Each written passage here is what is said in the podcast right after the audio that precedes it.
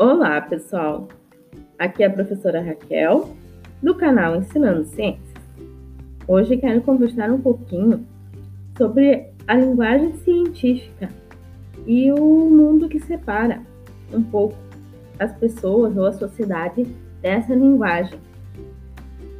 Quando a gente pensa em ciência, logo, uh, pelo menos eu, mentalmente, lembro-me de modelos e de como esses modelos, na maioria das vezes, são uh, extremamente complexos ou que exigem alto grau de complexidade.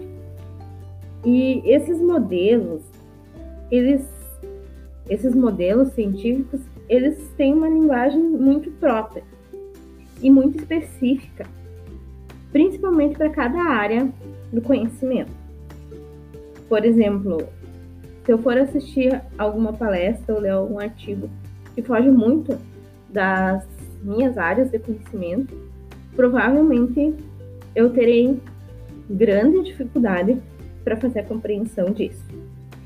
Então, de algum modo, é quase que normal que as pessoas, né, ou a sociedade como um todo, tenham grande dificuldade em entender, em compreender esse mundo da ciência, esse mundo científico. E muitas vezes alguém que está ali fazendo um, um estudo, um experimento, testando um medicamento, ele se dedicou a vida inteira.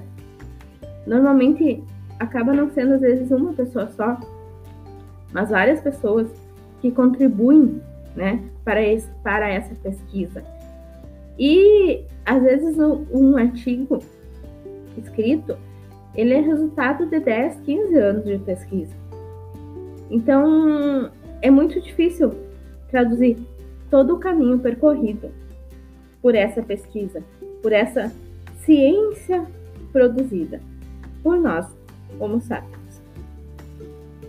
Porém, penso eu, eu e as minhas divagações, que um dos nossos grandes papéis como professoras e professores de ciência no ensino fundamental 2 é de alguma forma conseguir traduzir um pouco desses conhecimentos científicos para que nossos alunos e alunas consigam dar conta, consigam dar conta da compreensão do que está acontecendo no mundo ao seu redor já que nos dias atuais em que vivemos, a ciência está em todos os lugares. O conhecimento científico está em todos os lugares. Portanto, cabe a nós fazer uma tradução, né? Uh, numa quantidade, numa proporção, não de tudo aquilo que é produzido cientificamente, mas talvez daquilo que seja mais importante e daquilo que realmente uh, impacta diretamente na nossa vida. Porém, para nós compreendermos a ciência, nós necessitamos de conhecimentos anteriores prévios, porque a compreensão ela está inserida na língua, então que você utiliza para fazer essa compreensão, ou seja, no nosso caso aqui português, ela está inserida nos outros componentes curriculares. Então, nós precisamos que os nossos alunos e alunas estejam preparados, ou melhor, que eles tenham alguns conhecimentos prévios que lhe deem aporte para que consigam, por exemplo, ler um texto simples e façam uma compreensão adequada da informação que está ali colocada. Quando for um texto científico, ou com algum grau de algo científico, podem aparecer termos que não são do dia a dia, ou especificadamente termos que são da ciência. Mas o restante daquilo que está ali colocado e posto uh, deveria ser compreendido. Então, quando um aluno ou aluna nossa, lá no sexto ano, chega na nossa sala de aula, ele já percorreu um longo caminho até ali. E o ideal seria que esses conhecimentos prévios dele, deles já estivessem ali. Infelizmente, nem sempre isso acontece. E aqui eu não estou culpando ninguém, apenas estou comentando do que seria o ideal e o que, que é o mundo real. Então, cabe a nós também, muitas vezes, conseguir fazer essa leitura e verificar que esses conhecimentos prévios às vezes estão, vão estar ali, às vezes não vão estar. Para sabermos a partir de qual ponto podemos, então, fazer essa tradução da linguagem, da linguagem científica na sala de aula. Na ciência, ou no mundo científico, cada termo específico tem um significado bem definido.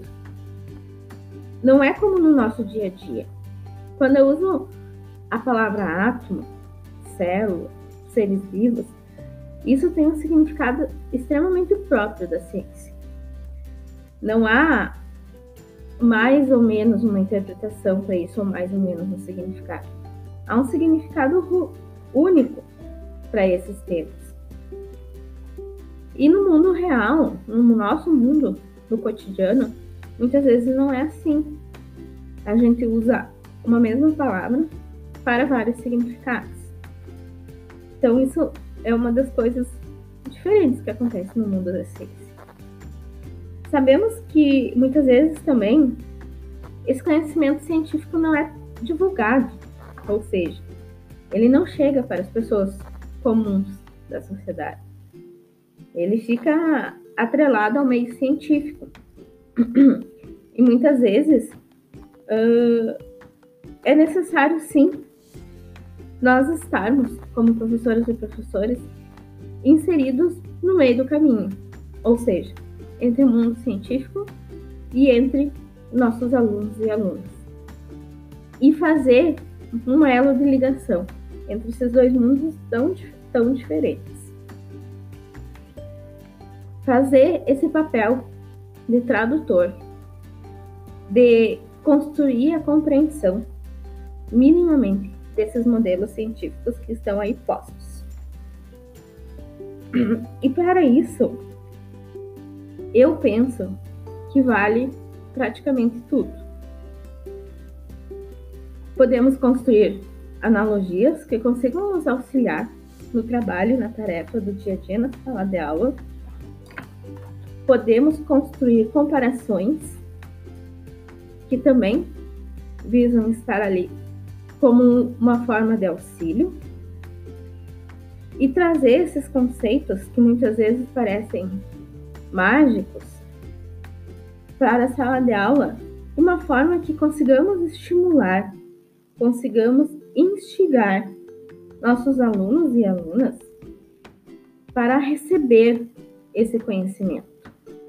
Receber de uma forma de braços abertos, uh, espontaneamente. E que com isso consigam saborear um pouquinho do gostinho da ciência, do conhecimento científico e também que desejem cada vez saber mais ou compreender um pouco mais esse infinito mundo que nos rodeia e que é descrito pela ciência e pela linguagem científica. Então, várias perguntas podem ser feitas na sala de aula para que essa curiosidade, essa vontade de aprender mais e construir conhecimentos esteja presente. E aqui eu resumo quatro perguntas que são essenciais para o conhecimento da ciência e para a aprendizagem, que seriam que, quem, quando e por quê. E essas perguntas poderiam ser usado, usadas para qualquer conhecimento científico. E como nós poderíamos usar isso em sala de aula? Poderíamos, por exemplo, pegar uma notícia, uma notícia que trouxesse algo de interesse ou algo que está acontecendo naquela localidade, naquele ambiente escolar. E que nessa notícia, então, tivessem uh, coisas, né? Ou alguns termos, alguns paradigmas com relação à ciência ou ao conhecimento científico. E a partir dessa notícia, nós poderíamos fazer as quatro perguntas que eu comentei: que, quando, quem, por quê. Por exemplo, podemos retirar uma notícia simples sobre saneamento do jornal da cidade e fazer essa, essas perguntas. Aquela notícia que está ali. Que, que, é, sane, que é saneamento? Quem faz saneamento? Para quem é feito saneamento? Quando é feito saneamento? E por que é feito saneamento? E a partir daí, é possível trabalhar as mais diversas questões, ou os mais diversos enfoques. Vai depender daquilo que você tem planejado para aquela turma, para aqueles alunos. Mas é uma forma de trazer o mundo real também e introduzir nele a linguagem científica. E sempre é bom lembrar que o conhecimento científico ele é uma construção, uma construção que ocorreu ao longo do tempo. O conceito que temos, por exemplo, de átomo nos dias atuais é muito diferente do primeiro conceito de átomo. Conceito que temos de célula nos dias atuais é muito diferente do primeiro conceito de célula e assim por diante. Então, o conhecimento científico, além de ser um processo de construção, ele é uma soma, uma soma dos primeiros, das primeiras descobertas científicas até as últimas descobertas científicas para aquele assunto específico. Ele é um desdobramento de conceitos. E esses conceitos atuais de alguma maneira, eles não são fixos. Eles são, são uh, vistos como verdadeiros no momento atual. Mas nada nos garante que daqui 5, 10, 15, 100 anos, o conceito que nós temos hoje seja o mesmo.